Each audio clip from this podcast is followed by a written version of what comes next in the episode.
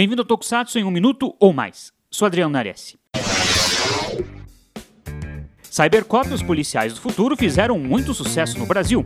Um grupo de quatro, depois cinco heróis coloridos, que combatem vilões que desejam dominar o mundo. Espere, Cybercop é Super Sentai? Não, não é. Para começar, a série foi produzida pela Torro, a mesma do Godzilla, e não pela Toei, a produtora dos Sentais. Mas muitas ideias dos Sentais estão presentes em Cybercop, que mesclou isso com ideias dos Metal Hero, outra franquia da Toei que fazia sucesso na época. Inclusive, Cybercop antecipou a ideia de esquadrão policial que a Toei usaria na trilogia de Polícia de Resgate nos anos 90.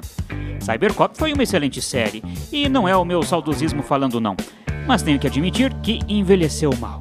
Não falo das histórias, que são muito boas, mas das imagens. Na época, para usar uma maior quantidade de efeitos especiais, a Torro decidiu gravar a série em vídeo e não em película, como a Toei e a Tsuburaya faziam.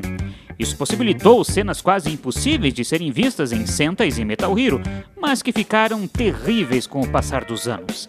E por ter sido feita em vídeo, a série não tem qualidade suficiente para ser remasterizada em HD. Uma pena. Ainda assim, vale a pena assistir Cybercop, hein? Fique ligado aqui no Super Hero e até mais!